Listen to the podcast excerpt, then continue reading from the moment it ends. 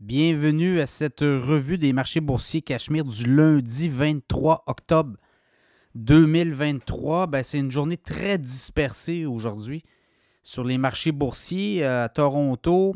Le SP 500, le Dow dans le rouge, le Nasdaq a surpris se réfugiant dans le vert après euh, quoi trois sessions euh, négatives. Donc, on a rebondi dans les technos. Donc, le TSX en baisse de 0,4% 19 046 points. Le SP 500 en baisse de 0,2% 4 217. Le Dow Jones en baisse de 0,6% 32 396. Le Nasdaq en hausse de 0,3% 13 018 de, points. le baril de pétrole a retraité de 2 à 86,8 euh, le Bitcoin qui est en feu, 1890 de hausse, en hausse de 6,3% 31 575. On approche du 32 000. Ça pourrait être pivot dans le cas du Bitcoin.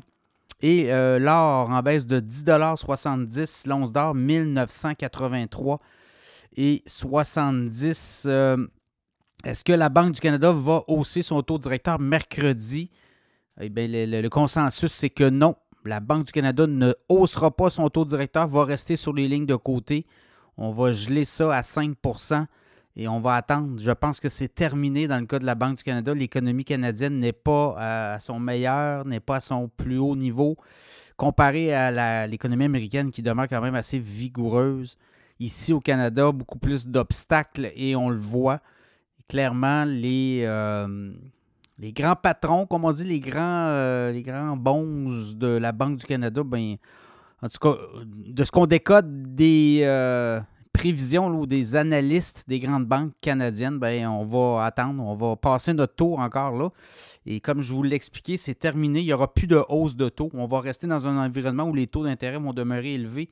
Une partie euh, de l'année 2023, euh, le reste de l'année 2023 et ensuite un petit peu au début de 2024. Mais par la suite, il pourrait y avoir des baisses pour euh, restimuler la machine. Sinon, les autres nouvelles, vite, vite, vite, dans le monde du pétrole, la consolidation qui continue. La, semaine dernière, c'était Exxon. et on a vu Tourmaline Oil au Canada faire une acquisition, mais là, c'est Chevron qui achète une grosse pétrolière, grosse transaction. Et là, on dit que même Irving Oil au Canada pourrait être à vendre. Donc, voyez-vous, là, on voit des, euh, opportunités, des grandes familles, euh, peut-être euh, passer autre chose. on sait que le pétrole est encore là pour un bon bout, là, mais quand même, là, on pense qu'on pourrait peut-être aller chercher une valorisation intéressante pour certains, certaines grandes familles qui détiennent des des pétrolières. Donc, ça sera à suivre, évidemment. Mais c'est un peu ça.